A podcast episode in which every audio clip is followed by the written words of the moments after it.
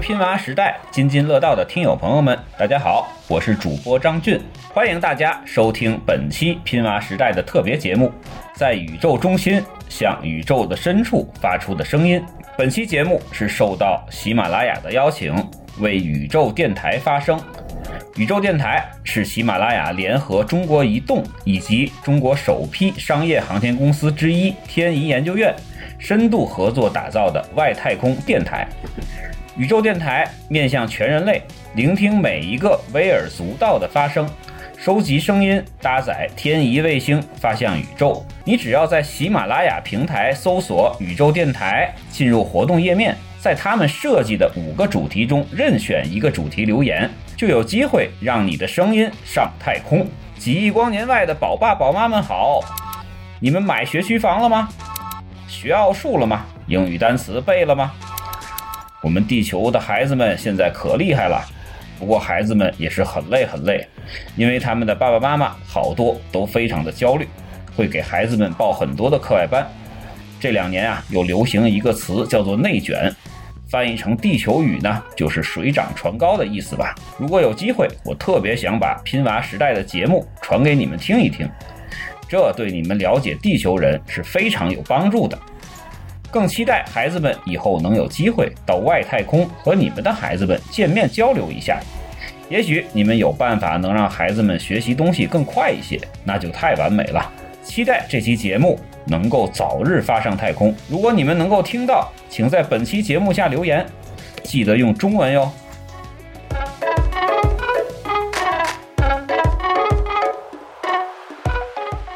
本节目由津津乐道制作播出。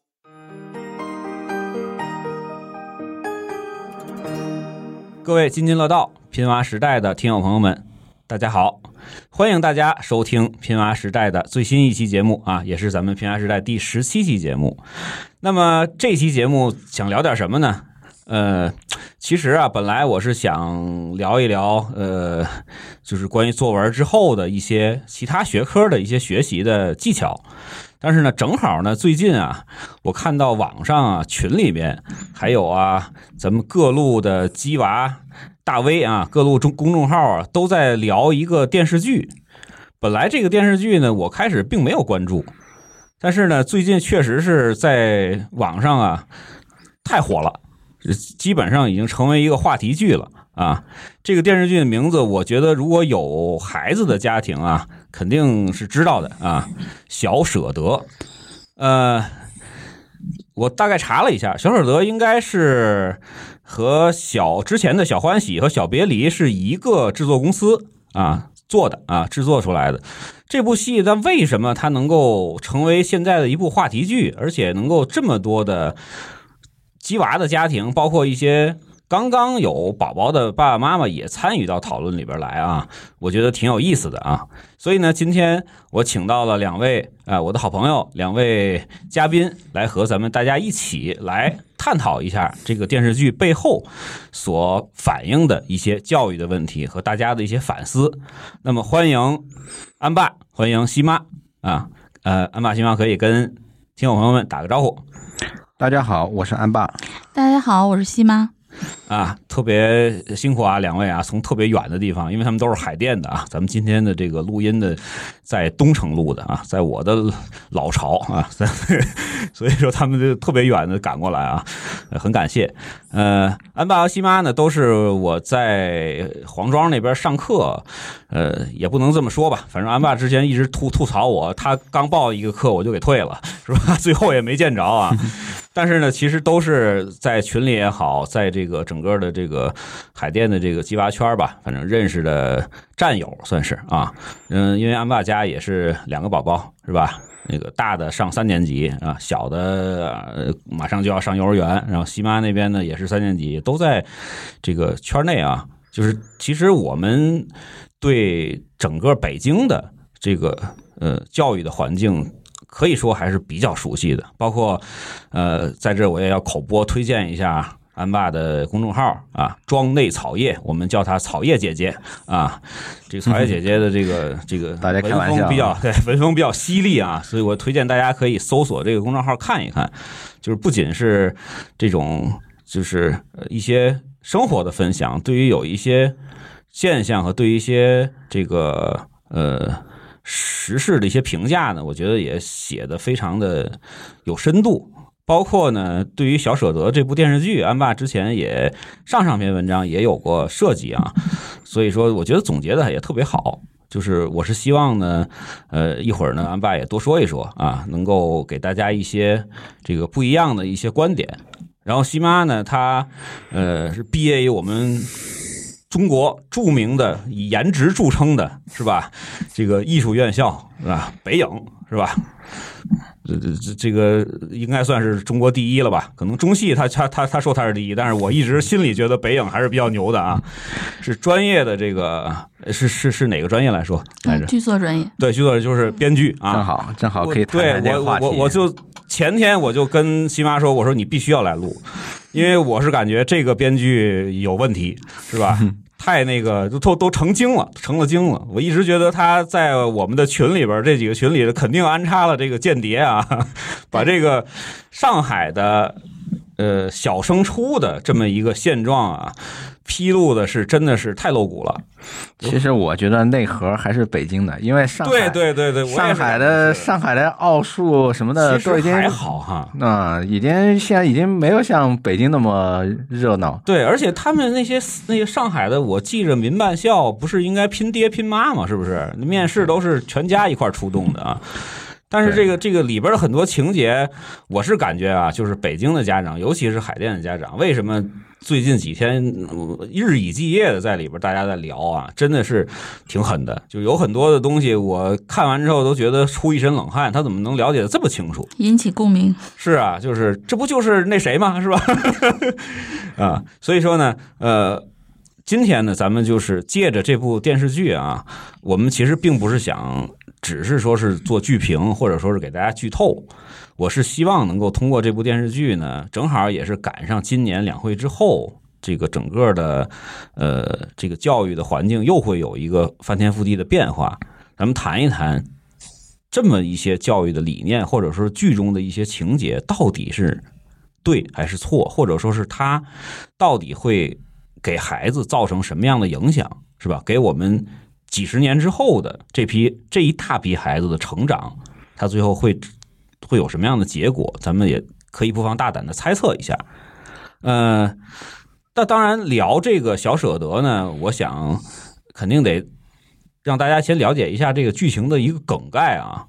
就是我是想先让安爸先给大家梳理一下，就至少是前十几集吧，是吧？因为才刚播到二十多集啊，还没播完，还一共四十多集呢。前前半阶段啊，到底这个剧里边有什么样的一些精彩的一些梗，或者说是一些让人家觉得印象特别深的一些这个人物啊，是不是安爸能给大家先给大家梳理一下，然后给没有还没有看这部剧的这个听友们啊，来先做个预报是吧？然后咱们一会儿再聊里边的一些细节，好不好？好，那个其实啊，我觉得那个这个咱们小舍得这部剧，我估计咱们听友估计大半都已经看过了。但是呢，我觉得就是说是咱们说说它的话呢，主要还是聊聊聊一些感受。因为我觉得像《小舍得》这部戏，它既然叫《小舍得》，跟前面的小欢喜也好，这几部戏，它既然叫舍得，那肯定是要探讨，就是说你的付出和收获，你付出了什么，得到了什么，他主要探讨这个。但是呢，就是说是在这个过程当中，我们就会发现，因为他这个毕竟是一个讲的是一个教育题材的戏嘛，然后呢它，应该分类到家庭剧是吧？对家庭的嗯在教育方面的一些故事，所以说很明显就是说在探讨，就是说咱们的家长，包括咱们的孩子，他们在这个过程当中，为了为了教育，他们付出了什么东西，他们有什么收获，在这在这个在这个阶段，他们的矛盾冲突是怎么演化的？对吧？因为他这东西吧，因为像咱们那个这戏里面明显有三家人，一个是子优家小孩子嗯呃严子优，然后呢那个欢欢，还有米桃，他们三三个孩子。这三个孩子呢，因为这个嗯子悠跟这个欢欢呢，他们的母亲刚好又是，就是说是是属于那种，呃老人，老人又刚好是同一家人。这个所以说是上一代的纠葛。对上一代，他们因为老人的这个情感纠葛，造成了这个亲这个男老爷子，这个老头儿姓南，他的这个亲闺女和这个是寄养的这个养女，他们的这个第三代刚好又在一个班儿，在这种情况下，他们的这个成绩。必然会因为这个原，也就因为他们的成绩，导致他们的这个两个妈妈，也就是他们的这个亲生女儿和这个继女，他们会有些矛盾冲突。这也是这个剧里面是从这个入手去探讨他们的这个焦虑。为什么会焦虑？首先就是说，他们两个，一个子悠是个学霸，然后欢欢呢是个学渣。这子悠的这个学霸呢，他对应的是呢，就是说，如果要打标签的话，就是咱们这个应试刷题。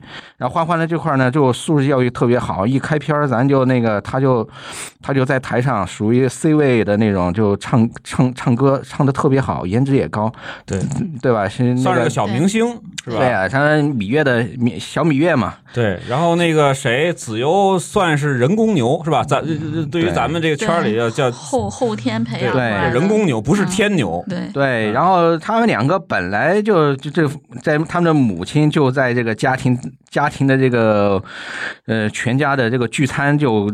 会有一些类似于这种唇枪唇枪舌剑、明争暗斗的这种场面，呃，但是呢，就是说，还还不还不仅如此，这时候引入了一个米桃，这米桃呢，他的悟性高，那个智商也高，一百四，是属于学神，就是说他还没有牛来了，天牛，对，天牛来了，这打破这个环境了。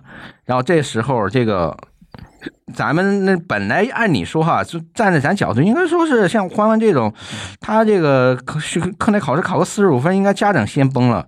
但其实不是这样，他其实是他妈他妈这个子悠子悠的妈妈先崩了。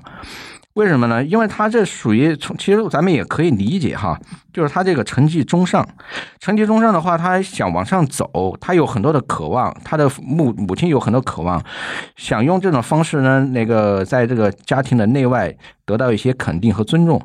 所以说，首先他这个成绩被这个米涛给打下去了以后呢，他妈妈先崩了。这是首先崩了，这焦虑了，焦虑完了以后呢，但是把这个焦虑再传递，传递传递到这个欢欢这边，欢欢他这这边也崩了，因为他是什么？他成绩上不去，欢欢呢又想把这些成绩突上去，这个时候他这个焦虑传传递给了本来佛系的父母这边，他们的他的父母也开始着急。在这个时候，米桃其实他代表的就学神啊，学神米桃他代表的是另外一种，就是说他之所以就是说是他一直其实他是相当于是留守儿童，他突然间到了大城市，他在也用以前的这种学习的这个节奏也好，他的这个环境也好，是相对来说比较平静的。但在这个情况下，他到了大都市，见识到了就是说是像这个子悠和欢欢他们的这个家庭环环境这个条件后。他其实还是受刺激的，因为他的家庭条件没有那么高。如果要保我这个课外班的话，需要的钱那个少说就几万块钱。这对他们父母这个摆摊儿也好，他妈妈做家呃做家政，他爸爸摆摊儿，这个一一下掏个一一两万块钱或者多少钱，他这个条件实在是是跟不下去。这是一个大背景，就他们家实在是太困难。，对，就说这三家各有各的焦虑，有的受制于钱，有的受制于这个这这个想想突，然后说是被老师说是天赋不够高。另外一个呢，像欢欢这种呢，就属于就是说是我我家里面佛系，但是我这些佛系的家人又想把他成就往上突一突，就是说他们的焦虑的类型是不一样的。所以这个戏呢，就是说是他通过这三家三家人，然后呢，这三家人刚好又因为各种也呃因素交织在一起。因为像米涛的妈妈做家政，刚好是在这个子悠和欢欢家做家政，所以说他们同时在两家服务。对，在这种情况下，那个这三家人产生了一个很密切的这么一个关系，刚好又在一个班儿，所以说这个戏剧冲突就比较强烈。在这种情况下，就是说，这就是，然后就慢慢这个编剧的意思就出来，就是说，或者这个情节就出来了，抽丝剥茧的一层层的把大家的这个焦虑。怎么传递的，然后引起了什么的冲突，然后呢，导致了什么样的后果，这么一层层的给表现出来。所以说，我们觉得，就是说，在这个细节也好，包括这个情节也好，大家还是觉得就是说比较的切实我们的这个这个家庭教育孩子的一一个一一个一个片一个层面，或者说一个片段。所以说，在咱在咱们来看呢，就是说，嗯，这个戏还是就是说能够不太不太跟别的戏不太一样，能够从中找到自己的一部分影子，从不同人的角度看到自己不同的一面。从这个角度来看，或者说从这个方向来看，这个戏还是我们觉得还是拍的还是比较还是挺值得看的，对，还是挺值得看的。主要是大家就是你真的你要是看过这个，你肯定有这个想法，就觉得哎，这这个镜这个镜头不就是我们身边谁谁谁吗？是吧？这个镜头不就是我们身边谁谁谁吗？就是特别有这个怎么说代入感，对，特别有代入感，对，就是你如果真的是为孩子成绩。为孩子的成绩啊，不是说为孩子整个教育做出付出的话，你肯定能从这个田玉兰也好，从南丽身上也好找到影子。有一些家长，他就真的就跟南丽似的，对孩子的成绩对于他来说，我根本就不关心，我就关心他综合素质，是吧？我就关心他是不是快乐，对吧？那咱们好有些东西啊，就是更深层面，咱们待会儿慢慢的一层一层的说啊。刚才安爸呢，大概的把这个故事背景啊。给大家介绍了一下，给大家介绍了一下，呃，那西妈是不是能给大家先介绍一下各个人物的特点，是吧？因为这里边其实还挺立体的，有几个人物。对对，我看完之后，我的感，我的最大感受嘛，基基本上就是说，这里边的人物都非常出彩，就是因为我们实际上我们在立一个就是剧本的时候，嗯，我们嗯，在就是呃主题。立立下来之后，实际上我们最主要的一个工作就是要把人物线给捋清楚，把把人物的小传给做好。那么这里边他们的这个，实际上我看了之后，我觉得他们是每个人物他都有自己的这个非常坚实的这么一个立脚点。譬如说像蒋欣饰演的这个妈妈，她的对她原来的华妃对吧？哎，对对对，然后特棒，对，然后她的这个实际。实际上，我们分析他的心态，就是，呃，他的妈妈实际上是，呃，就是男。我我给大家，我给大家再捋一下啊，对，就刚才那个顺着安爸的介绍，这个对对，呃，男老爷子是这个叫做就是人物树的头，哎哎哎，对吧？男老爷子在最尖上，对，下边分了两个叉，哎，一个呢叫这个长公主，哎，对，就是这个男老爷子的前妻。对吧？对，叫什么名字？好像我真忘了。叫叫什么来着？他都就没提，就是没有太太太去提他的名字。对对对。另外一个呢是田雨涵的，就是子悠妈妈的妈妈。对，是他的第二任妻子。对对。呃，是因为南老爷子。当时中年的时候生了一场特别特别重的病，对。然后呢，这位长公主的这位老太太呢，在年轻的时候属于那种不食人间烟火的这么一人，对对。就是她是不可能伺候别人，她也不会伺候。对。结果呢，就是那个让这个保姆吧，就算是对吧，护工不能叫护工，对对，就是保姆，然后上了位了。对。这个有点像那个赌王的那个 有第三任妻子啊，忘了叫什么了。对，然后呢？但是呢，这个田雨岚呢，是呃南老爷子第二任妻子生的，嗯，对吧？但是呢，跟这个南老爷子并没有血缘关系，对对吧？算继女，对吧？继女，对对对，她不算是第二个女儿，算继女。所以说呢，表面看上去田雨岚跟这个欢欢的妈妈南丽是。是那个姐妹关系，姐妹对吧？叫姐姐嘛，姐妹关系。但实际上他们俩毛关系没有，就是就是就没有血缘的关系，对啊。所以说催生出来这两个家庭，对这两个家庭呢，那田一兰这边这条线呢，有一个老公，这老公呢算是一个富二代。老爸是开厂的，厂子还不小，之前有中间有镜头，嗯啊，挺厉害，嗯。然后呢，结果这富二代呢，基本上也不干什么活，天天就是混。对。另外一个呢，这个南丽呢，这个老公呢，是咱们的这个剧中一个非常重要的一个人物，是吧？夏老师是吧？对。一个设计师。对。这个设计师呢，等于是算是南老爷子的高徒，对对吧？对。南老爷子就是直系的徒弟，对对啊。然后呢？在剧里头是一个完美的父亲，嗯，是吧？对不管说是管孩子学习啊，还是工作上挣钱呀、还是这个这个在家做做饭呀、是吧？特别像六哥我啊，嗯 除了挣钱不如人以外，就给自己贴个金啊。不不不，都挺好。肯定那个两位就是现在安爸跟徐妈在 在心里说啊呸，对对，对，然后凡尔赛。在这个这个人物啊也很重要，因为这个人物他他会影响南丽，对在后边几集你大家会看到啊对，啊，基本上就就就完了。另外呢，那个米桃呢，刚才安爸也说了，是从一个小县城嗯来到了上海吧？嗯他他嗯实际上他里边说的就是上海。来到上海之后呢，正好是同时给这两家去做这个这个家政。对。吧？对他妈妈给做家政，他爸爸呢摆个摊儿，对，他爸爸是一个自由市场的卖水果的和卖小卖部的，对，挣不了多少钱。对，也不能说不挣钱，但是大家都知道啊，就是干这个东西就是一辛苦活儿，你他有天花板，嗯嗯，他能算得出来每天卖多少钱东西，挣多少那个什么。结果最后因为孩子的这个嗯。学习学费太高了，嗯。一年好几万，他又要去干闪送吧，那个是对吧？还有什闪送么开对开店啊什么的。对他，他他还还要干好几份，打好几份工，就是很辛苦，很辛苦。这个其实咱们身边，其实你能感同身受啊，就是有一些亲戚，反正我是有，就是挺挺难的，挺难的。对所以说让他们去负担这个课外班的这个费用啊，就即使是咱们现在实际上。我我觉得可能安爸家压力比较大，他俩孩子，嗯嗯咱们都是一个孩子，可能还好一点，对，对吧？一年几万块钱应该也 hold 得住了。嗯对，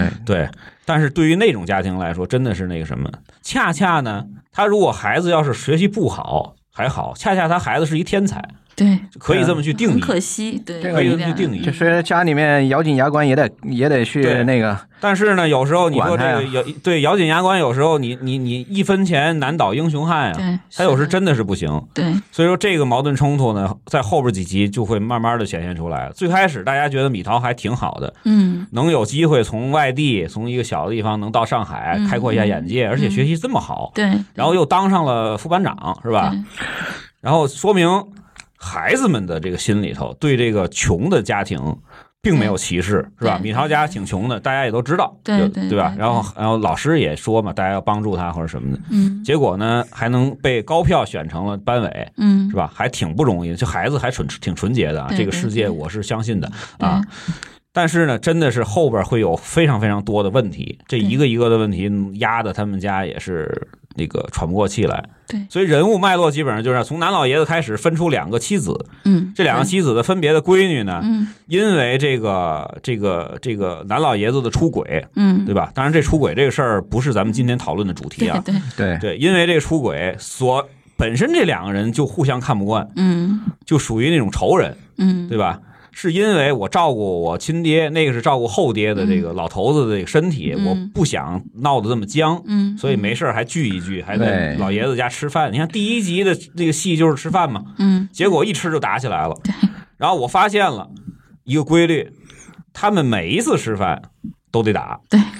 都会有些这个就这冲突，或者说一些情节的递进。是不是说不欢而散？就是 基本上啊，全都得打架，就是每一次是没有一次吃好了的。对，这也这男老爷子也够那个脑子也够抽抽的，嗯他就不应该应该分别约是吧？一个周六一周日可能都好一点。那那就没人看了，对，那那就电视剧对对对，对人物脉络是这样。对对，刚才呢就是西妈说了，这个田雨岚这个角色。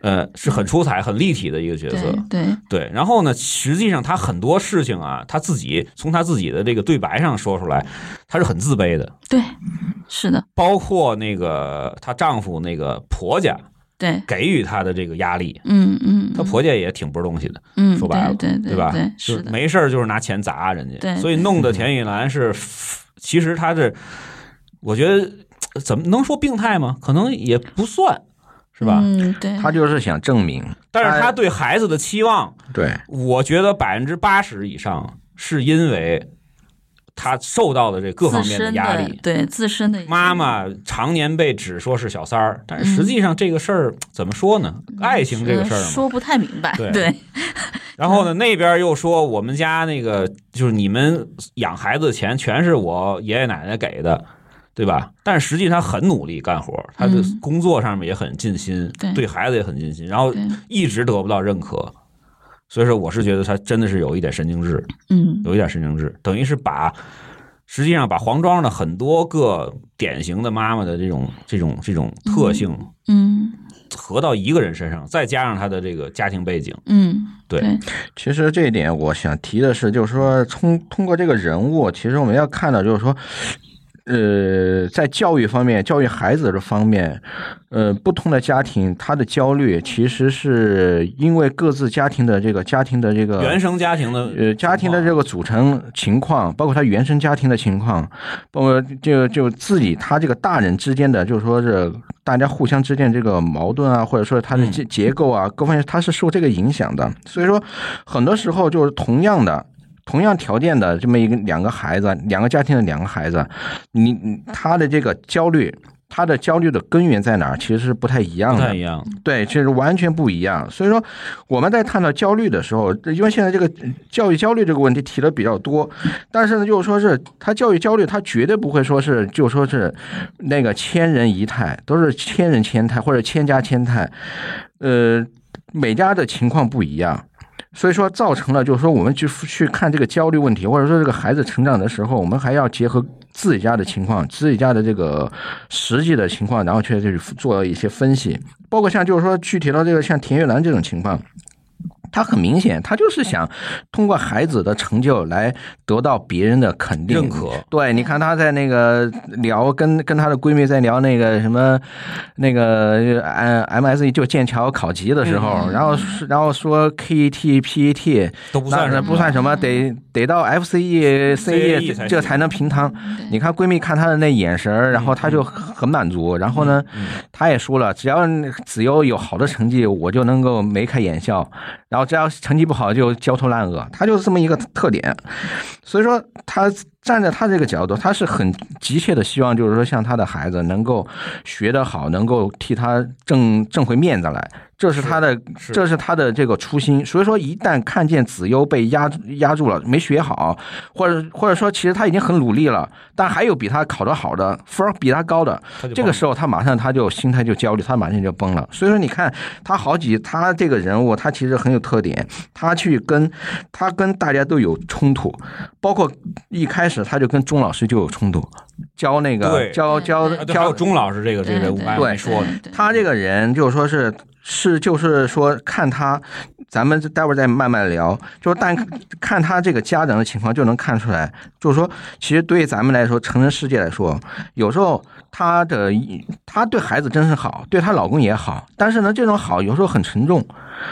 就是说，在某一层面，我们会觉得这个人有点不，不坏嗯，但是呢，真的遇到一个事儿的时候，你看他跟别人呛呛起来的时候，他那劲儿，他包括跟家里面人的那种唇枪舌剑也好，跟钟老师的在那骂骂也好，嗯，这个时候就觉得他这人怎么这样啊？这人不能不能处，咱有那种感受。但是呢，就是说你要仔细想一想，就是说他可能是站在自己角度的一种正常的一种情绪的一种反应。然后咱就是说可以这样说，就是在成人世界，就是说很少很少能够就是说这事儿就是是或者非，有时候呢真的就是一种利弊的一种权衡。对于他来说，他可能他觉得他做出了最好的选择，或者说我只能做出这个选择。但是呢，对咱来说，咱可能就有一不同的一种感受。可能这也是咱们能够讨论这个剧的时候，就说是能够能够与那个从不同的角度，或者说从咱各自的眼中能够看到不同的这种呃角度，或者分析出不同的这种东西来的原因。对。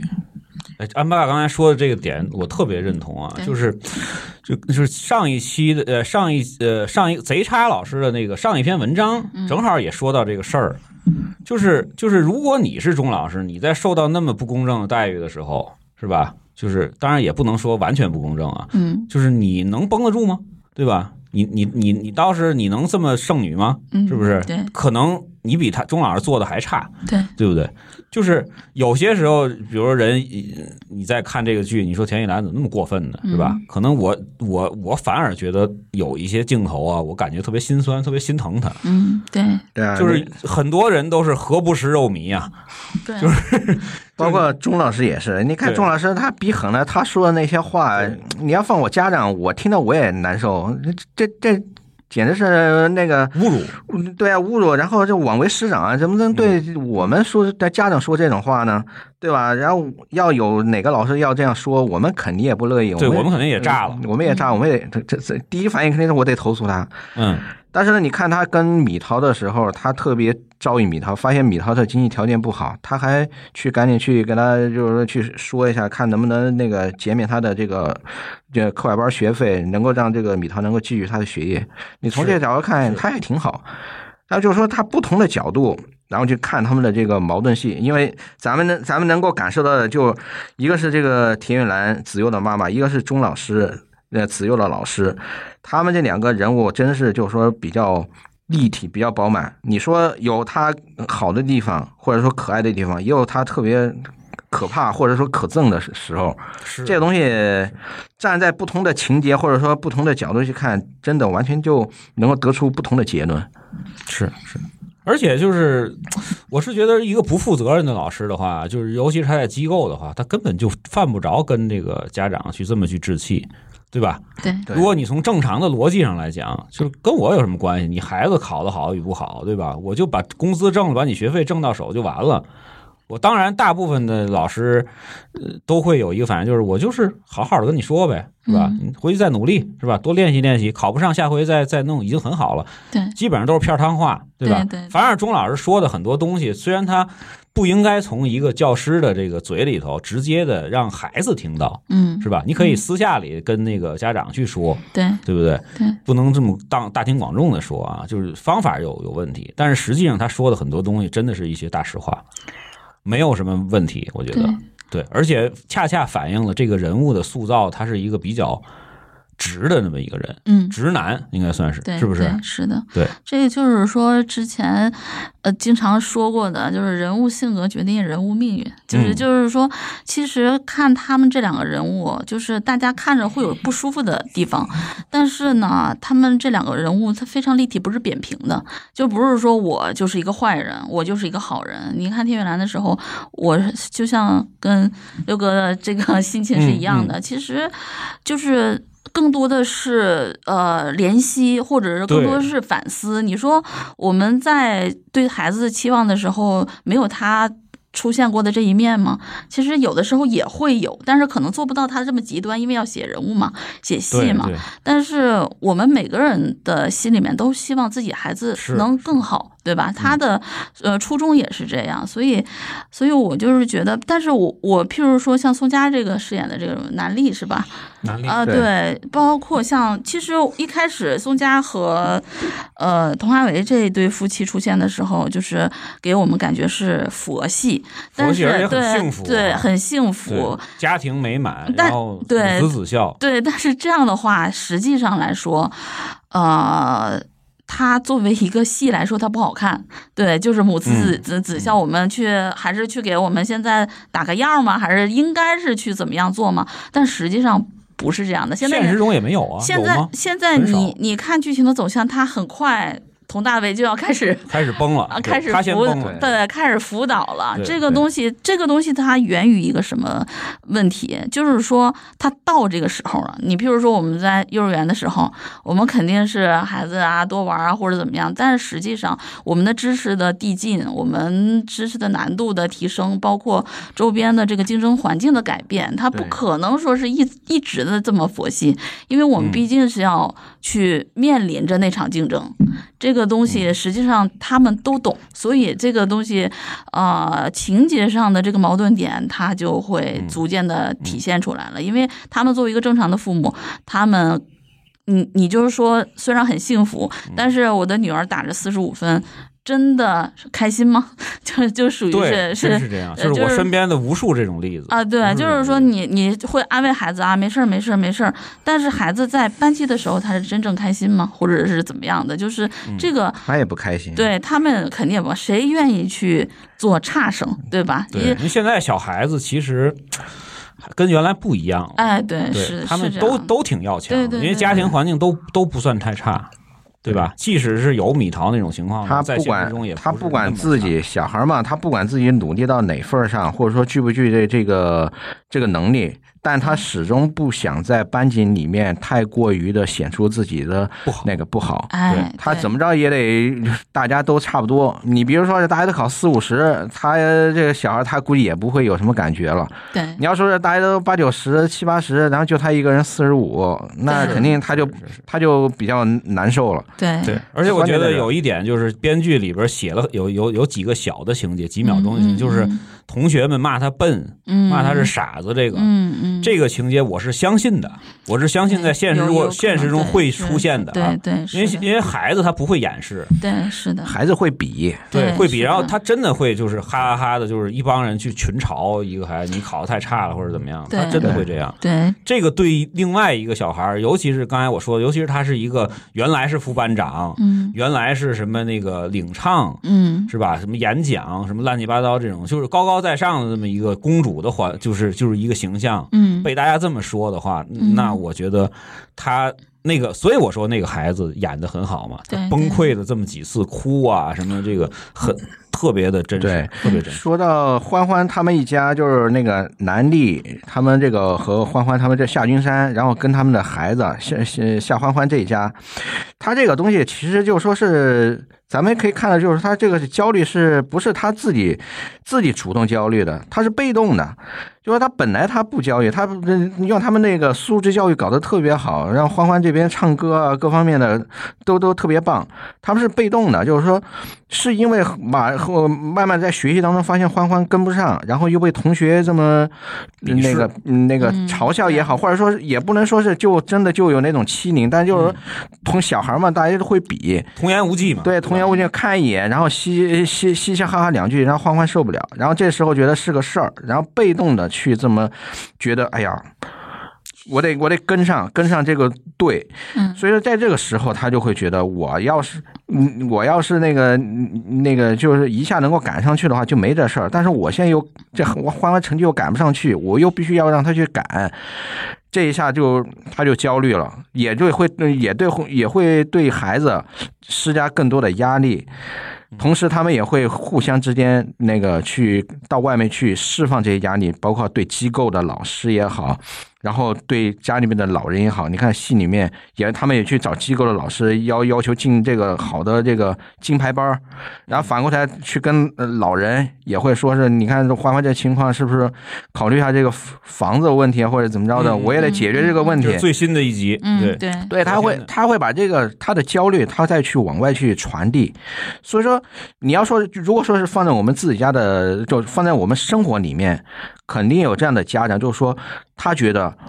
我本来高高兴兴的，我自己调孩子，我虽然说学习一般，但我其他情我其他条件或者说我其他方面特别优秀，嗯，我是被迫进入到你这个竞争，我是我竞争不进，我竞争不到好的成绩，但我又必须要参与进去。嗯我其实是对这个现状我是很痛恨的。嗯我一方面焦虑，我一方面我又很对这个现象无奈，我甚至还痛恨。所以说，大家就会都会很拧巴，我觉得，对很拧巴，然后就觉得这个生活或者说是这个现在教育怎么成这样？我自己都很拧巴，对啊。对啊、就是说这个，你看欢欢来说，人家艺术，人家唱歌唱的多好啊，嗯，然后别的还有一些别的一些特长，那也那说起来也是个好孩子，那情商也高，嗯。小小女孩多惹人喜欢。是。为什么到最后逼着人家学，然后他因为他成绩上不去，逼着学，然后学的不好，然后呢家里面也那也吵吵，然后还把还还还还害得自己的父亲去跑到机构去跟机构老师打成一块儿。嗯 所以你说到这块儿的时候，你说小孩他能够开心吗？家长能开心吗？他中间又演出了很多的剧情，对，然后大家就这么一弄的话，就就就小孩他肯定这种负面情绪，小孩也在增长，家长也在增长。怎么去化解这些负面的情绪情情绪，让他不至于变成一种戾气？这其实我觉得，咱们看戏是一方面，另外一方面咱们也得想一想，生活当中像咱自己是不是也有这种情况？嗯。肯定有啊，对啊。我家原来跳舞可好了，嗯嗯，但是发现了，对，现在也好，但是 但是发现这个就是，当然最最开始在朝阳嘛，对吧？嗯朝阳那边没有奥数啊，是吧？那会儿，对啊，然后发现进了一一些群之后呢，进了这个圈之后，人家不看你舞蹈，嗯，是？吧？嗯嗯，人都是看集训队，是吧？就是那个剧里的这个这个对标的那金牌班嘛。但是金牌班实际上集训队不会那么少人啊，对也也也也也也招不少人的，对，真考不进去是吧？嗯除了可能当时二年级考了一次之后，就再也没考进去过。嗯然后母凭子贵这个事儿，对于我来说就已经绝缘了，嗯。是吧？我再能白活也不行，是吧？孩子不行，说话不硬气，是不是？对，就是内卷，我当时也骂，然后天天在心里就骂，我说什么玩意儿，这个对吧？当然，其实对于他来说，成绩还可以了，嗯，对啊，就成绩还可以了，就是跟比如说普通的班里同学比啊，就数学可能还可以，但是你真正说我想去跟人家去较个劲，嗯去拼一拼，是吧？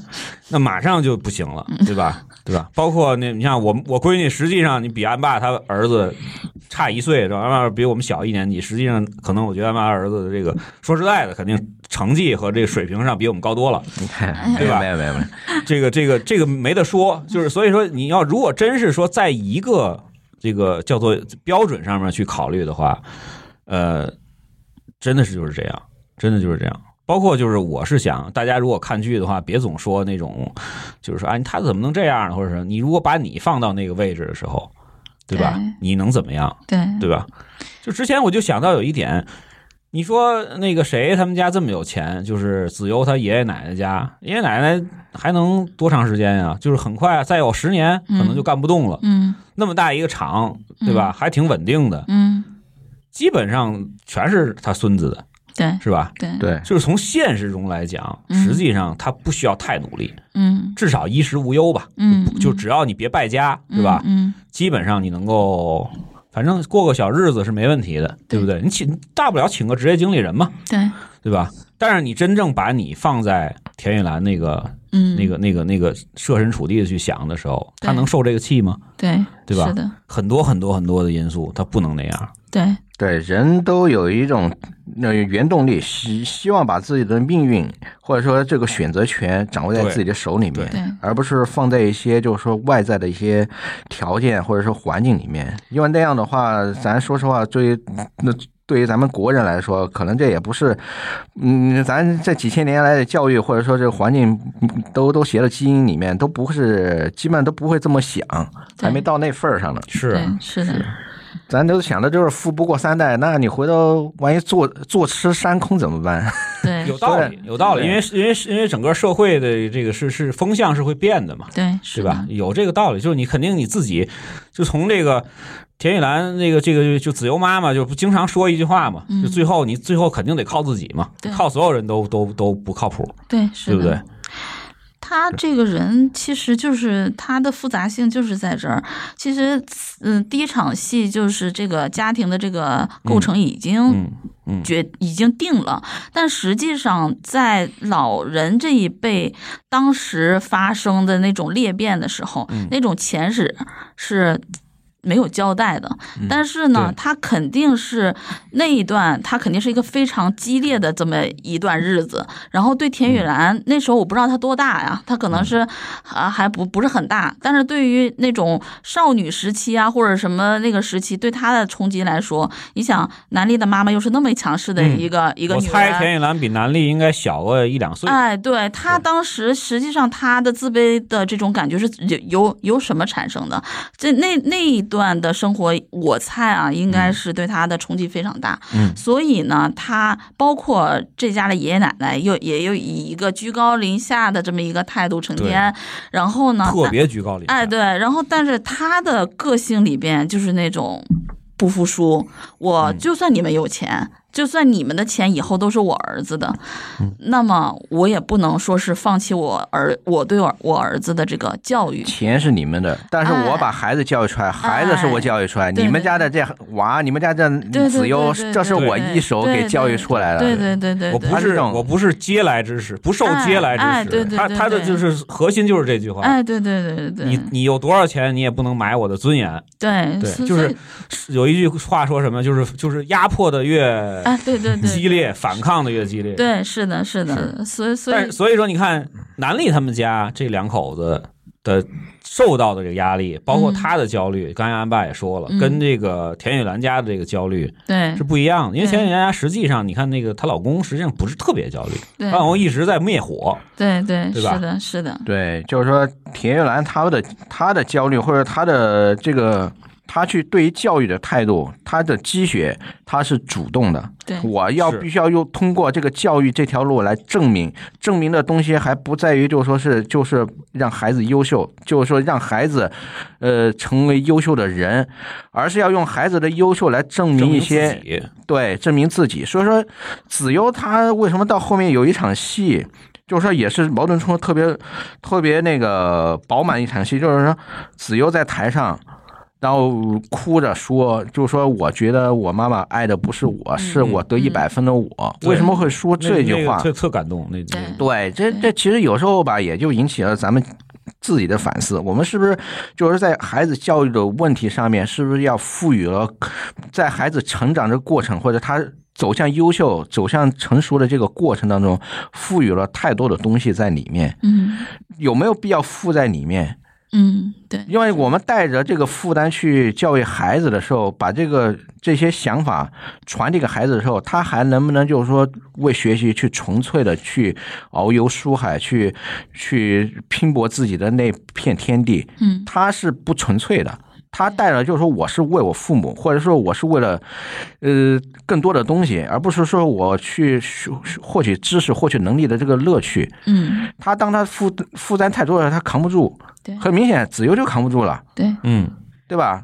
对，就很明，就是明显的，就是说从这场哭诉的戏来说，很明显子悠已经绷不住了。嗯然后紧接下来，那个米桃这边也绷不住了，为啥？因为他的条件不行，他要说是他要努力，他还要持续的教育教育的跟进，教育的投入，而这个投入呢，他家里面又负担不起，嗯负担不不了，这个这是一个很现实的问题。所以说，他这边他们家也因此而，嗯，承载了很多教育以外的东西。嗯他慢慢看到了，原来人家他费了半天劲到了到了这条起跑线上，人才才跟这个人家子悠跟欢欢对人家子悠跟欢欢跟他在一个班儿，他好不容易才才到了这个班儿，而人家跟他站在一条起跑线上，发现人家其实条件，然后不用这么努力，人的以后的前景都比他光明。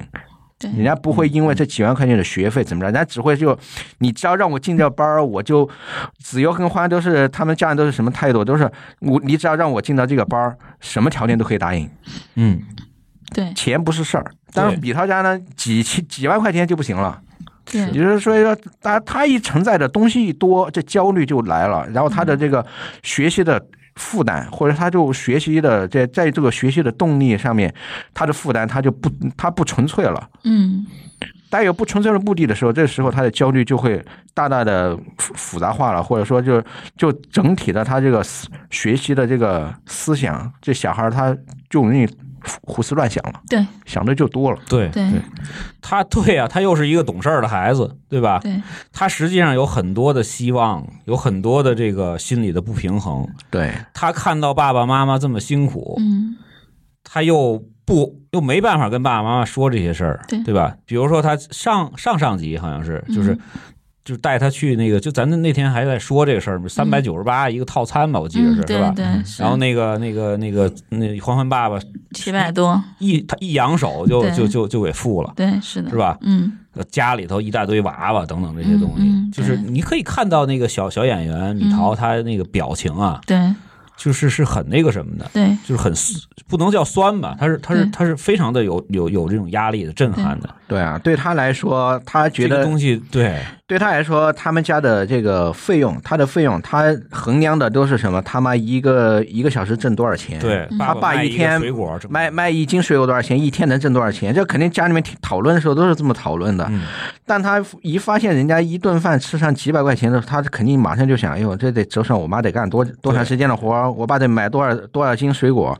是人家这样就轻描淡写的就就去把这钱给付了刷卡一。千块钱就出去了，对，所以说对小孩来说，他被动的去看到了这个世界的不一样、说不多样性了以后，对他自己的冲击是很大的。因为他本来是一个一门心思学习的人，但是呢，在这种情况下，那个人家也是好心，但是呢，他就见识到这个世界的不一样了以后，他对他来说，他的三观还没有完全建立。嗯，在这种情况下，他见识到这些以后，他其实他心里面他没法去解释，或者说没法去说服自己，所以说你看他回头他会跟自己的父母去，呃哭，他会去抱怨，就是说那个为什么。那个让嗯，就跟他爸去说这些事儿，就是说我我恨你，或者说是我我为什么让我见到这些？嗯，但这个东西，你像如果站在咱们家人家家长的角度，那就觉得很心酸，也很有冲击点。如果说咱们自己的小孩儿见识了一些人家那些。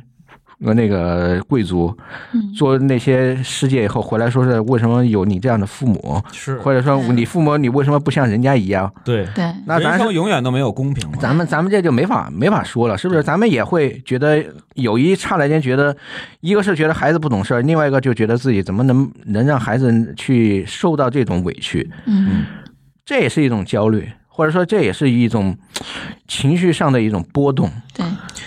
哎，所以说就是突然想到一点啊，就是这三个妈妈或者三个家庭吧，嗯，出发点都是为孩子好，是吧？对，对，钱玉兰家这么去让孩子从一年级就上这么多的班儿，嗯，他是希望孩子学习好，学好让孩子以后出人头地。然后呢，南丽夫妇家里头让欢欢没有这么大的，就是不希望他有这么大的学业压力，嗯让他去。去唱歌，去这个演讲，对，也是希望他能够快快乐乐成长。对，事实上他到五年级之前的确欢欢很还行。快乐，对对对，但是呢，突然之间因为这个戏的这个戏剧冲的引进来以后，他同面对同学的压力，然后课内课外的压力，他其实也不快乐了。是，就是米桃他家也是，米桃家爸爸妈妈这么辛苦，从老家，我觉得他他要在老家可能活得会更轻松一点儿，对对吧？对。跑跑到大城市来，嗯。然后这么辛苦的去挣钱，对。让他去上这个学校，其实也是希望，也是为孩子好，对，出发点都还挺好的。嗯。最后在这个这个电视剧的中段嗯，都是事与愿违，对，是的，能看到了吗？就是嗯。子悠说他妈妈不爱他，嗯。给他妈妈伤心的够呛，嗯整个心真的是凉透了。要是嗯我闺女这么说我，我肯定也也是一嗯一样的反应，嗯对吧？嗯然后那个谁，那个南丽家也是，爸爸也是又又就就教他这又教他那个，爸爸也崩了，对吧？嗯孩子也哭的都都都吐了，嗯，是吧？各种各样的不行。然后呢，那个米桃家最后也是说看到了。花花世界，嗯最后又感觉到我我我我不希望我我你还不如不不带我来呢。嗯，对对，不要让我看到世界的参差。所以说这个高啊，这个 这个编剧高，嗯，对我我我我也是觉得这个编剧其实他的初心，或者说他的整个的布局的野心，不是很不不仅仅局限于一个教育的问题，嗯他还抛出了这个现在生活的这个阶层的问题，呃，然后还有这个家。家庭里边的人情冷暖的问题，所以它这个它是一个比较复杂的一个剧作结构，我我觉得是这样。嗯，嗯、我觉得西妈一说就肯定就专业了。呃没有没有没 有，我我 这是你给我的任务。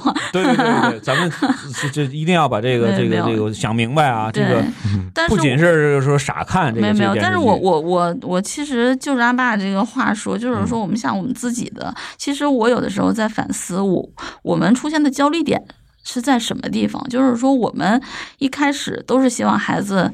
快乐成长嘛，对吧？嗯这个这其实他这个电视剧抛给我们大家的，实际上是让我们去呃反思一下，对吧？我我觉得是要反思反思一下我我经。常在想，如果我在那个位置，我会怎么去做决断？对，就是说我们其实现在这个我不知道别的城市是怎么样。现在我们我们生活的这个城市，我觉得这个大环境大家都是 在努力的往前奔的。这个东西是就像像佟大为他们家，觉得他很烦，觉得大家怎么都这么努力，我们也好好学了，为什么才四十五分？但是实际上为什么呢？因为他们没有。没有经过那那种努力，我觉得现在的学习是升级了，就是不像咱们小时候，就是说我，并且我们拿我们现在的卷卷子和现现在小孩的卷子，我看了一下三年级的应用题，就是拐拐的弯很多，就可能到四五年级，但是我们那时候可能就是前半章是加减乘除，后半章给你抛几道应用题，你你可能就是拉开档次就拉开档次了。那时候的节奏也没有像现在这么快，可能是是这这个这个东西，我们是要得接受时代给我们带来的改变，所以这个可能也是焦虑的这个源泉吧。嗯但是我觉得是这样，就是说，呃，奥数这个东西，因为我这段时间一直在反思这个问问题，因为我们家到底应该啊对应不让让他开始？我我们家因为我们家现在可能会出现到了一出现了一些问题了，在这个、嗯其实就是说我在想奥数这个东西，我们是以一个什么样的初心去去做的学，我觉得。是有益处的，但是呢，就像你刚才 说的什么，呃，雅琪什么什么这这种的，我我的想法是，就是说，是不是，呃，就是怎么说呢？就是我我们要让他学到一个什么样的程度？就譬如说集训队也好，创新班也好，对，就是说还是说让他就是只是拓展一下。对我认我是我的想法是，我希望我的孩子能找到属于自己的操场。嗯，就是就是你你譬如说你不是那样的。呃，就是就是竞赛的孩子，嗯，那我呢，我就像呃田雨岚似的，我要给你把你扔进嗯金牌班，必须走竞赛路。有一个人比你这个考得好，我就嗯焦虑的不行，然后我再把这个焦虑传传染给你。这样的话，孩子也会很焦虑。但是他实际上他不是那种孩子的话，他就。他会，他实实际上就像阿爸说，他顶顶不住的，他迟早有一天是是顶不住的。这样的话就会出现各种各样的问题。我我是希望呃，西西能找到属于自己的操场自。己的操场啊，对，就是，但啊是、对，但是他我我又不想他进入一个舒适圈，因为进入到一个舒适圈会给孩子培养一出来一种嗯人是很容易变懒的。惰性，对对对，就是就是这种，所以这个度，实际上我认为这是。我可能我不知道前方会怎么样，就是就是这个可能是我本身的一个焦虑焦虑的源泉，但是但是人生就是这样，就是说你不可能知道我十年之后我的谜底是什么，就是就是这是人生人生的未知性带来的一个一个很好玩的东西，这个就回到咱们今天其实我想聊的一个真正的主题嘛，嗯，对吧？就是内卷的现在这这么严重的情况下，嗯，就是你再去骂内卷已经无济于事了，我是觉得。对对对你再去批判什么课外班儿混蛋是吧？对对什么减负不好等等这些东西，已经没有什么作用了，因为你一个人根本就改变不了这个大形势。对是的，那我们应该怎么去？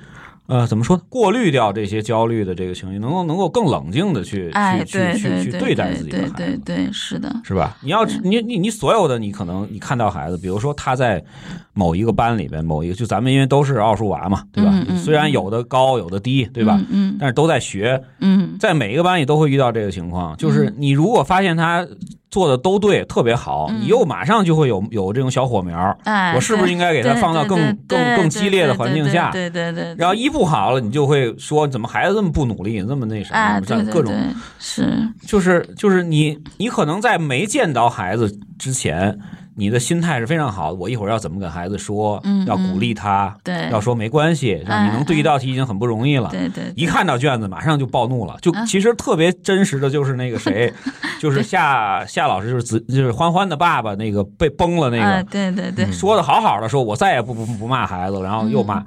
对吧？真的活生生的，就是发生在咱们自己身上，也都好会发生像啊，很真实，但其实我觉得吧，对吧？作为家长来说，如果真的要带孩子学习，包括特别是就是像学奥数这个东西来说，还是就看到孩子面临的这个成绩和他们这个困难的时候，还是要去具体的分析。对，因为今天咱们聊的主要是聊戏，嗯呃，就奥数，你比如说针对具体的学习，我觉得最大的一点还是说，既然就是说是千人千面或千家千面，对包括孩子也不一样，嗯他为什么就是说这个点他没学好，他这成绩成绩成绩不好，他哪个题做错了，他学学习有吃力的地方，咱还得就是说是针对针对他的情况去分析。所以说，我觉得就担心的是什么，就是说是很像那个。像那个就是说是欢欢爸爸，他们、嗯他们两口子啊一开始其实是很盲目的，嗯就是就看见别人学，别人别人说嘲笑我们家，我们那我们家也得赶跟上。他其实是不切实际的往前撸。然后呢，就是说都到半截了，然后发现欢欢跟不上去的时候，这个时候他爸爸他爸爸出手，然后去教孩子。教孩子的时候，他这个时候他发现错了，他又去就就去情绪不好，情绪崩了，然后去质问孩子：“你为什么没学会？”然后教的时候情，然后有比较激动。所以说这东西吧，他前前后后相当于他这个是代表了，就是说普通咱们普通家长的这个那个踩的坑的一个典典型。嗯嗯，就是说，你到底就是说，站在你父父母的这个家长的角度，你怎么去面对孩子学习？是说是是不是是不是来了一个一百八十度的法小弯儿？一开始佛系啊，觉得怎么着都好，然后突然间因为外地的输入，然后呢，你就把你就说那不行了，我们现在要好好学了。我们要积学起来。嗯对，我们要我给你报班儿，然后呢，那个我我爸妈费了半天劲，我们只要只要我们能力到的地方，该进的好班儿我们都给你进上，该找老师我给你找找上，你成绩怎么怎么还不行啊？嗯然后一看这个错了题，你怎么还错啊？老师也讲过了，我们也讲过了，怎么还错？然后这个这一下，那你说不是说是你把这个资源摆给孩子，嗯拿给孩子，孩子就能够出来的，嗯而是说是你在这个过程当中，你父母还是要就是说是做很多的事情。嗯然后，如果说你真的就是说是在各方面的确咱们孩子的能力有限，家长的能力有限，其实有时候还是要采取一种更加温和的态度去面对他的学习，因为毕竟嘛，咱们说到底，这个孩子健康成长才还是还是第一位的。对，你到最后，如果说真的是把孩子弄得就是说是那个有心理上的或者是是生理或者说是心理的疾病，这个时候咱们肯定就会后悔了，说哎呀，还是健康成长是健健康长大呃第一位好的。但一旦没这事儿的时候，然后又开始又。开始了，大家特纠别对，你说的特别对。这个纠结啊，这个父母的纠结和这个焦虑，你说外人看了没生孩子的这个这个这个小年轻也也行，也是，或者说外人看了以后就是这家人怎么跟神经病似的，嗯，对，真的天天来回的来回的，来回变换，对就是对对，就是说的好好好的，怎么怎么样，然后只要一有点什么事儿一刺激控制不，住。又马上又开始。对。对，咱们其实要警惕的是自己的这种情绪，包括带来这种对孩子的一些负面的一些效应，对。这个是咱们自己能够从中得到的一些东西。对，是的。所以我现在就经常想着，是不是要抄点佛经？没事儿，你你你陶冶这一下自己。这这不用，太 那什么了抄点佛经过来，看破了，看破红尘了，咱们就咱们就不录这节目了。一个爸爸。不，咱们就开始录的就是对佛佛经的心得了，是吧？那我没什么心得，别找我了。你看啊，就是还有一个点啊，就是在这个剧中的这个机构。啊，嗯。但是这剧中我觉得不够立体，是他就只说了泽树这一个机构哈、嗯。里边带了一下学布斯，嗯，学布斯这梗还挺逗的。对对对，泽树，你说我就在想一个一个吐槽一个点啊，嗯。就你比如说夏欢欢啊，咱们从一个就是就是呃鸡娃老兵来说，课内四十五分是吧？课内四十五分，他上什么竞赛班啊？对是是不是？不是应该校优吗？对是，对是的，是不是？就是说，定位不准。对你你你花了这么大的力气让他上竞赛班，明显泽树就是在忽悠他。对对吧？实际上，你校内这个分数的话，那你肯定不是不不应该用这种这种方法。嗯，就是说白了，流水行船这道题就不应该让夏文欢去接触，对对吧？他应该是去做基础应用题，对核查背的应用题，或者说是基路同笼的应用题是没问题的，嗯，对吧？复杂的就先别动，因为你基础的东西都没那个，说白了口算关都没过呢，对吧？还还不会走路呢，你看这我跑呢马？上专业范儿就上来了对对对对，啊！不要在俺爸面前说这些。对对对对，没错没错，咱们咱们不能在安爸面前说这些，一会儿又给我上数论了 啊！所以说，就是我是觉得这个，当然我理解这是戏剧冲突的需要，嗯，是吧？但是从实际上来讲，就是要了解孩子的这个现在的状态，对，是吧？他应该给予他什么样难度，或者给予他什么样的知识，特别重要的。对对，就是安爸刚才说了，就是你不能说是别人想别人怎么样你就怎么样，对特别怕比较。对对对是。我这几年的痛苦全部都来源于比较。嗯，你可以不比啊 你可以把痛苦源泉斩掉，对，那不比这人性嘛，是不是？是吧？人性就是这样。本来我们家觉得这个学钱的时候是吧，我能算个二十以上的加减法就已经是小天小天才了，是吧？对，然后一进某些群一看，呵，他们都学乘法了，嗯，这主要还是是个心态问题。就是啊，就没调整好嘛。对啊，你这个东西你得这么想，就是说我咱咱家娃，咱以后咱咱这女娃在学奥数里面腿是最长的，啊，是腿腿最长的里面我是舞跳的最好的，对对对对，舞跳的最好里面我们是奥数学的最棒的。所以这个田忌赛马这事儿我就没没学好嘛，是不是？博弈论嘛，是吧？对啊，这这心态这一下，你说是非得跟大长腿里面你去跟人家比比奥数，有道理，有道理啊。嗯，对，就是，所以就就是，其实就是我们回归到这个，就是咱们自己的教育问题上来讲，嗯就是一个是真的是心态要摆正，对这心态问题特耽误事儿，你知道吗？他不是说你发怒了，就是甩甩两句闲话给孩子，他就能够解决问题的。他实际上他有很多负面的作用，尤其在小学阶段，有很多负面的作用，也让你乱了阵脚了。其实我是觉得南丽跟那个谁，就是剧中这个这个欢欢爸爸妈妈，就是自己自乱阵脚了。对是本来没多大点事儿，对真的，小学你说这个从四十多分儿，我自己本身还有一个校内提分群，是吧？说干这事儿的，就是嗨，四十多分儿提到七八十分儿，实际上是已经是很大的进步了。对，一个是很大的进步，一个是它不太难，对。只要孩子没有先天的问题，这东西，你看他那个从四十多分，前一次四十多分提到七十多分，对。然后呢这，个他们其实他们家还是父母一方面觉得哎呀还行，一方面又还觉得不够，因为我觉得吧，这东西咱们自己也有这种情况，就是说你看你跟谁比，你要说是跟孩子，人家你要说这就从孩子的成长来比，那从四十多提到七十多，就基本上都翻番了，对。那怎么也得抱着叭叭亲一下。对对对，是啊，这这加个鸡腿什么的，这你你一说不行，这个是说明这你要说是另外一个角度，你说是，呃，他已经嗯之前已经努力到七十多分了，那我们再加战马吧，我们努力到七八十、八九十，嗯。那你说这孩子也孩子，你得看看孩子能不能使接受，或者说他能不能，他是不是已经使尽他的洪荒之力了，是不是得缓一缓？然后呢，咱们咱们怎么让他去再去慢慢进步，是吧？你不能说是哎呀，我一个班儿，或者说多少个班儿，然后涨到七十多分儿。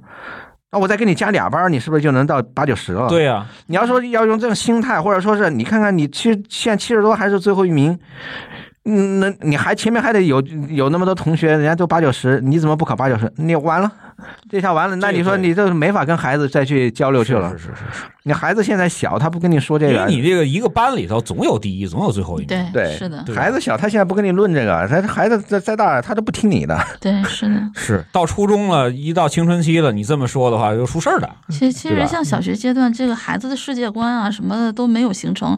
实际上，他这个阶段做做主的，其实还是大部分是父母的这个对情绪啊，这个这个指导。但是，这个对在咱们身边其实也是这样啊，就是大家不知道发现没发现，就是你自己的成长的这个嗯，这个路线，对对吧？自己是如何考到北京来的，哎哎对吧？如何获得现在的成就的，对就直接会影响到孩子的教育的这个理念，或者你的心态的调整。对对对吧？就比如说，我有一个之前我分享过，我就特别害怕孩子进到普通的初初中，嗯为什么呢？因为我自己就是普通初中来的，对吧？我上了一个特别好的高中的时候，我就觉得，哎，我之前怎么是一个在普通初中就横着走大学霸，嗯，是吧？怎么到高中马上变学学渣了？我什么都没做就变学渣了，是吧？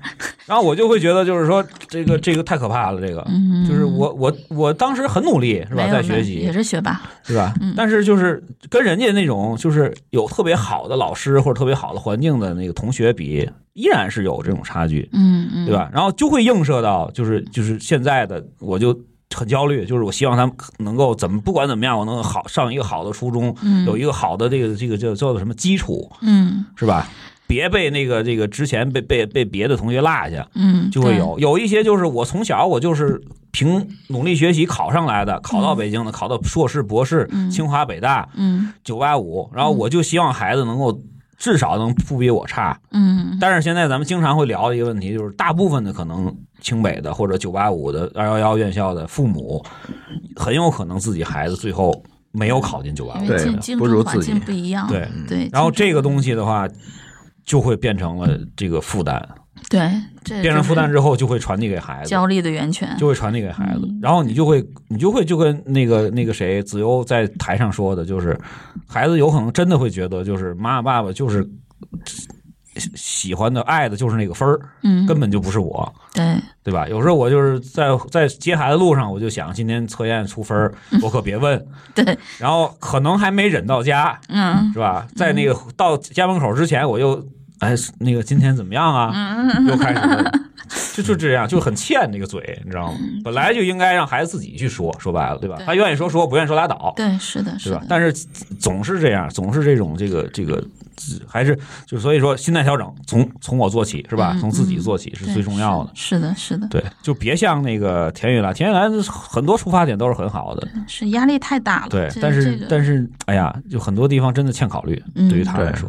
对，所以说吧，他就从这个田兰和钟老师这个角度，他其实就代表的是家长和这个机构机。构对对，就是说，你这个家长，你再去选择机构的时候，你去选择让校外机构加班儿，你的初衷是什么对？你想让这个校外的机构给你什么？对，你得想明白。对，你要说是这点你没想明白，要么是随随大溜，要么就是说是只是做一个简单的加减，就是说我加一个班，我涨多少分，我就能干掉多干掉多少名，嗯它不是这么个对应方式。对，它不是成正比的。对，然后你这东西校外机构，当然咱们在这个系里面哈，这系里面这个以钟老师为代表的这个校外机构，其实在这个系里面就是说是，嗯，代表的就是说形象哈，可能是比较的那个 中性偏负面一些，就是说对，感觉是就是说是哎呀，符合主旋律，嗯对现在要把它负面化，对，然后那个就是说，这个你这好像都是这个校外机构，这这老师怎么这样啊？然后呢，那个好好好好的教孩子吧，你你吵，大家还弄得吵吵起来，然后还弄出什么，就说这社会上就是家长在后面博弈，然后好几方好几个渠道一块儿去，录这个事儿，我觉得也是有的，啊，也是有的。嗯这个其实不是他那个真正编出来的，对，嗯就是有一些某一些名师的班儿，当然我真的不能说是谁，也不能说是哪科说，了，对，就是有一些名师的班儿真的是打破脑袋，嗯就是要动用教委的，要动用区委的关系。嗯，不夸张，就是有很多人说说你这个都找到区长了是吧？那那个戏特别也也特别精彩，但是今天我觉得没没时间说了，嗯对，找到副区长了才才进个机构的班但是真正到实际上你想进这个班儿，你越进不去越想进，然后最后肯定就就不知道又翻到谁手里了。嗯，对，就是刚才曼曼说的这个，就是对我有一个问题啊，就是就他进了金牌班，他就真能对啊，拿拿拿第一拿金奖吗？好像也不是，是吧咱们身边的也也有很多的例子，对，就是你在高端班可能并没有像你想的那样，就进了之后就能怎么样了。对，有时候也是那种，就是说家长就觉得我能给你争取的资源，我已经尽力了我尽力了。然后呢，你别人能进的班儿，人家拿第一、第二的人能进的班儿，我也帮你努力到了。那个这个课还该补课了，该补的课什么语数英啊什么的，我该该让你补的我也让你补了。那我大家都尽心了。也没什么，就是说到以后，就反正就又自己落一心安吧。可能基于这种这种这种想法，但事实上就是说，真的进这班儿就能怎么着？我看也不一定。就是说，你这真不一定。你你这个学习嘛，教学相长，你这东西还是要就是说有孩子的怎么去接受，然后他怎么去从学习里学习学习里面去汲取他想要的营养，然后呢找到正确的方法去前进。在这个过程呢，其实还是比较复杂的，并不是说简单的对应，就是说是我能够进到这个班儿，我肯定就能那个拿个竞赛金牌，或者说是我就能够拿第一我就能够进到那个往上往上再进一步，我就能在校内那个小升初，我就能怎么着了。它其实不是这么一个对应关系。对，并且进到这个班里边，实际上它也是一个煎熬的过程。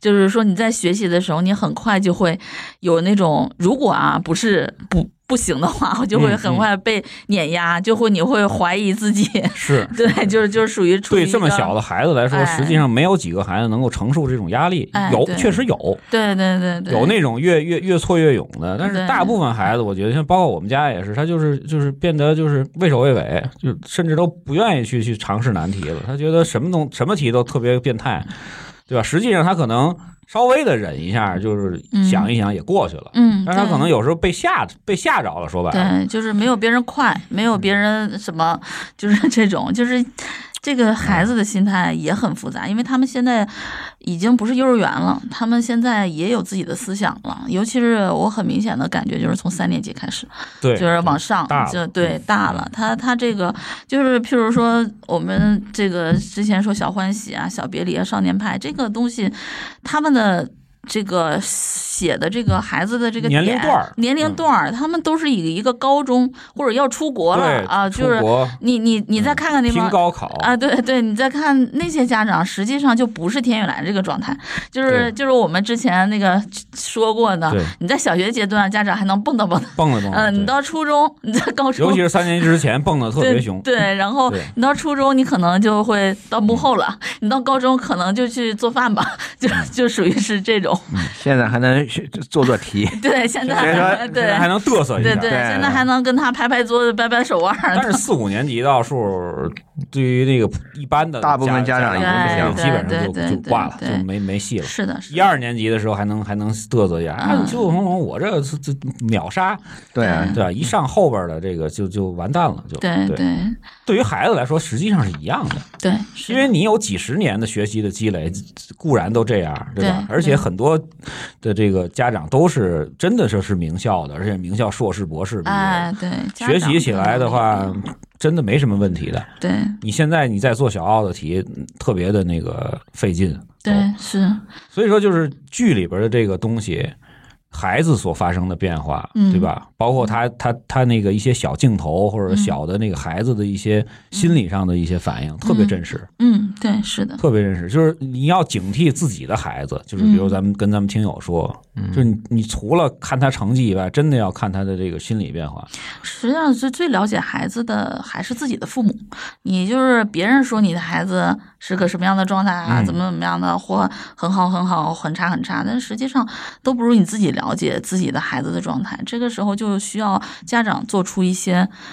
啊，不知调整调整，或者是对调整和判断吧。嗯就是说，你这个，因为这个一开始指路的，还真的就是靠自己的父母的这个认知啊和能力啊。对，所以说，就是之前圈里有一特别呃也不算半开玩笑的嘛，嗯，说报班的不是英雄，退班的才是英雄，对对对吧？你有这个勇气是吧？跟着孩子一块儿慢下来，对对吧？那才是真正的英雄，因为嗯说的简单，对实际上做这个决断，你嗯不投入了这么多年，从一年级杀上来，你想往后退的话，实际上是很煎熬的，对是是的，很煎熬的。从孩子来说，从家长来说都很煎熬。但是有些时候真的要去考虑到长远一点儿，嗯对对吧？别因为一两道题或者别因为一一两次考试，把孩子数学的这个兴趣都磨没了，对对，那个就没劲了。兴趣真的是最好的老师。然后回来这个这个这个这个是小升初是是进了这个这个名校了哈，嗯，最后进去之后继续受碾压，然后抑郁症对，等等后边很多的问题，对是的。对吧？尤其到初中和高中，可能就不像，感觉小学在校内可能更多的老师孩子是在还在哄着。哄着，对，对，就是到了那种环境下的话对不让不让排名，同同学又很强，对，老师又不理你，哎对吧？对很容易崩的。对，直对直接就是说，呃，听说不是说这个高级的那种实实验班，这能说吗？那这个都是可以可以呃当然对对啊什么那种对，就是实验班，那都是前面题都不讲，就是直接跳到最后一道大题。他是有他的需要，因为他要赶进度，他要竞赛默认你全都会了，全都学过了。是，但是你你万万一你没学过呢？就是说，如果要是说没有做好这个准备的孩子，那怎么办呢？而且他那个时候正好经历到青春期，就是是很很多反正。出的事情很多，就是就是周围的也有亲戚朋友啊，什么嗯同事啊，什么也都也都也都聊过这个事儿，真的是特别多。对就是但但是呢。一般来说，这个东西的话，咱们说的、一个是咱们现在说很多的东西，可能嗯真正到做的时候，嗯咱们未必。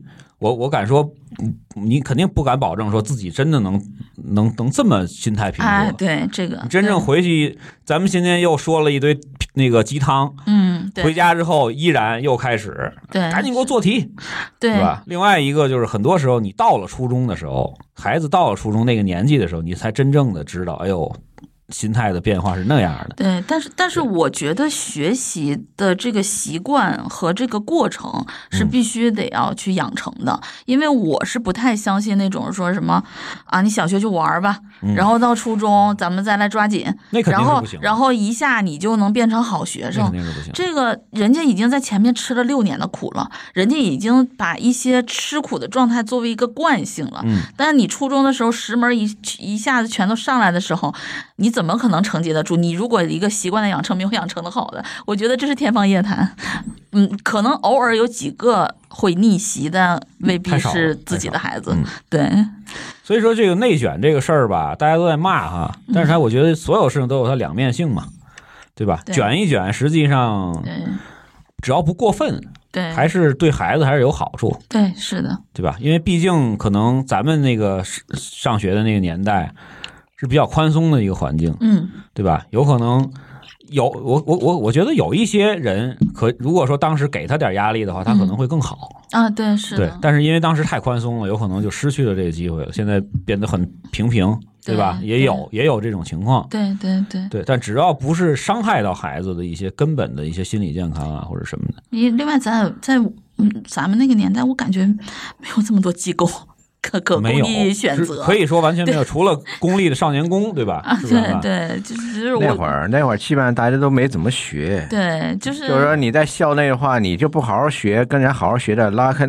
拉的差距也没那么大特。别大。啊对对对现在就现在不一样了，现在你要说是你要玩上几年，跟人家在那儿高强度的学上几年的那个，完全就是说你你你对惯性都不一样，哎呀你要去追人家好几年。这句话又又制造焦虑了。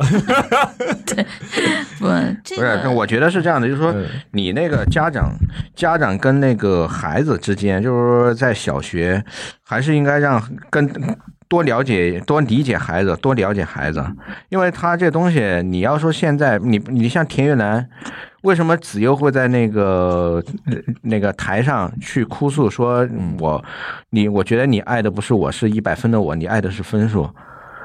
田玉田玉兰这个时候才发现，原来他并不理解自己的孩子。你别看他一直在跟孩子平常的时候很亲热、很亲密，然后呢也在教孩子，但其实他现在才发现，原来子悠是这么一个想法。那也能看的就是说，他其实他对自己的孩子，他他这个时候他才会觉得，就我其实并不理解孩子，或者说我并不懂他。这其实我是我们家长应该就是说是尽量避免的一种一种坑，就是说你在小学或者是在这个时候，孩子还比较的跟你比较亲密的时候，还是要多跟他去建立这种关系，因为真正的等到高年级那个青春期了以后，他可能有的话，他他他不不不青春期到了以后，他不会那么 跟你沟通的管道如果堵上的话，就嗯对他不会这么这么他不再跟你说。信任你的时候，对，对不会在那种好好的跟你去沟通的时候，这个其实是很难再很去危险的。很很很去拽他的，对，因为你所做的努力都会在他那都他他就会平排斥，对所以也是这样，就是说在小学阶段的时候，一个是成绩去努力，但是呢，就是说更多的时候还是要就是说他健康的成长，把这个跟他建立好这种亲密关系，跟理解他，更了解他，把这个渠道建立好，这个可能还是比较更重要的地方。嗯，就是顺着这个安爸的这个这个话题哈，就是咱们因为时间的关系啊，也挺长时间的了，嗯咱们收个尾，嗯然后呢，就是说一说，就是看了这个剧之后，能够有些什么样的一些感悟或者启示吧，对吧？一个人，刚才安爸说了，就是就是还是要更多的关注孩子们的心理健康，是吧？这是一个大前提，对，就只有心理健康这个保证了，你再提别的事儿，嗯要不然你你做的所有努力可能都没用，对对吧？都变成归零了，对对吧是？的，然后我这边呢，我是觉得就是就是认清自己孩子的这个实际的情况，就包括俺爸上一上一篇文章，就庄内草叶的上一篇文章说这天赋的这个事情，嗯就实际上其实你如果真正认认真真地去去去去看孩子的话，他一定在有一个方面上他是强于别的别人的，嗯对，只不过你可能还没发现，或者说是他还没到他那个天赋出现的那个时时间点，嗯，对吧？嗯，然后呢，不要光只想着数学，是吧？嗯只想着择数，是吧？嗯只想着这些，嗯他可能在其他方面真的是很强。嗯嗯，你如果强了，就比如说你是一个搞艺术的，是吧？嗯嗯就是比如说咱们电影学院吧，嗯，是吧？出来那些有名的演员，嗯。可能除了有几个人可能学过奥数，剩下人都没学过，但是并不影响人家成为一个知名的演员，对吧？嗯嗯并不影响人家有这个艺术的造诣，嗯。是不是？嗯，就他的这方面、那方面、那方面、这方面，包括这个跟别人沟通的能力，是吧？嗯你处关系的能力一样，也是一个天赋啊。嗯，他可能还没达到那，还没到那个那个时间点去爆发出来呢。对对就不要太去去纠结某一项。这个东西从我个人感受讲，很多的时候就是在于一种比较与失衡。嗯对就我我跟别人一比，然后就失衡了，嗯失衡了就走歪了，然后你走的路最后就变成了无用功。嗯嗯，所以这方面要真的要去塌下心来去了解自己的孩子哪方面强哪方面弱。弱的呢，当然不能太弱，就不能像剧中的那种四十五分我还不管，这是不对的。嗯但是呢，你保持中等的情况下呢，你把自己强的地方让他孩子们去发挥发挥，嗯实际上对他来说也压力也很小，嗯他本身就有正反馈，是吧？他本身做这个就比别人省劲儿，他肯定更多的去更会更愿意去做嗯这个东西。就别较劲，说白了，嗯我是觉得，我觉得这不较劲，我觉得关键是在于什么？因为这个内卷很正常，这大家都得认清这个事实。嗯破内卷的最大的诀窍就在于你不要用一同一套的价值体系去评判孩子，对，嗯你要用不同的价值体评判体系。就是说我孩子可能奥数不行，你不你不要老是就是说把所有孩子都放在奥奥数数分儿就拼奥数，你奥数不行了就一切归零，就就一票否决。嗯如果是这样的话，那孩子就没法干了，你也没法跟弄了，大家别甭活了。你要看就是说，哎，我孩子可能是奥数不行，但他别的地方可以啊。人好是吧？对啊，然后或者说是我他孩子他那个他那个就是说是在艺术方面不错，或者说是他那个在那个呃写作文写作文写得好，写作对，然后或者说是那个在别的地方他动手能力强，对动手能力强，然后他善于别人跟别人沟通，他情商高，你得从看到不同的评判体系下他的表现。因为什么？因为你其实咱现在就是在孩子教育这个问题上，就是说这视野是局限于在这方面，但其实他真的走到社会、走向工作岗位的时候，咱们自己都有体会。嗯你这不是说你学习能力强就决定一切的。对那分儿好像没没什么太大用。对你发现，就是说他这个各方面的这个评价体系一下就丰满了。你可以说是你千军万马，那个小升初、中考、高考，嗯呃，我这。你那个分数就定了，但这分数完了以后，回头到那个他那什么工作工作的时候，社会的时候，你发现这价值评判体可是多元的，他任何一方面的出彩都可能会为他铺平道路。嗯，对吧？你说我我这个我我我能聊，那那个我那我现在你看干吃播人干直播，人家也干的挺好，对，对对吧？也干的风生水起的李佳琦。嗯对，李佳琦那个薇娅，嗯那你说人家那个在这方面有天赋，那这天赋他上学的时候可是显不出来，那肯定是是肯定在上学的时候吃尽苦头了，对对对，对吧？真的是这样。对啊，那你说他不过了？那突然间，然后刚好有这么一个渠道，一下把人家的这个潜力给释放出来了。哦，原来人家的天赋在这儿呢，对嗯这没法说就。嗯，确实是这样。是，对，就是让西妈也说一说。嗯，就是我我特别同意阿妈说的，我觉得这个人生这个路可能不止这十几年，就是说它还是一个长一条很长的路，你不一定在哪个呃阶段能去遇到嗯为自己打开的那扇窗，也嗯，许就是说这个，呃，在现在实际上我们还是呃，我是更愿意就是说，呃。去陪伴孩子这个十几年，因为他很快就会离离离开我了。是对对，就是啊，呃，更多的是就是说享受这种陪陪伴的时光吧。但是我觉得学习是重要的，因为你十几年这个就是他。他只有这十几年是最好的学习的时光，他可能以后再想找我，但他会很痛苦，也很累嗯。对，也很累。但是呢，我们还是就是尽量运用自己的这个能力吧，然后把这个学习和生活。平衡好，这是我特别想做的事情。但是我我也有失衡的时候，这个也得爬爬山，对对，检讨一下，都一样，都一样，大家都有不淡定的时候，都有焦虑、不淡定，然后心态失衡，然后对孩子吼，对 吼啊、骂呀、打呀都有。对，是，但是后也也后悔，也也自责。对，下次还这样。对，下次还这样。但是跟孩子说，你也得理解我们，是吧？我们也是人，是不是？也是第一次当爹。当妈呀，也也是有情感的，因为他也，我觉得他以后还会面临，就像阿妈说的，也工作，呃，恋爱、结婚，就是说他以后会越来越不公平啊，对，就是会，对，会会这个人生会遇到各种重要的节点，他会出现自己的运气，自己的这个呃命运，我就希望他平安喜乐吧，嗯。嗯，是。挺好的，嗯，最后的总西妈的总结特别好，没有没有，其实就是，呃，别太把它当事儿，也别不当事儿，对，是吧？现在内卷已经就是是实锤了，说白了，对，是吧？不卷不可能了，对。但是卷的这个过程中呢，大家呢能够放平心态，对，是吧？可能会你可能会觉得会更好一点，最后结果，对，是吧？是包括这个电视剧也是，才演了二十多集，嗯，对，我相信。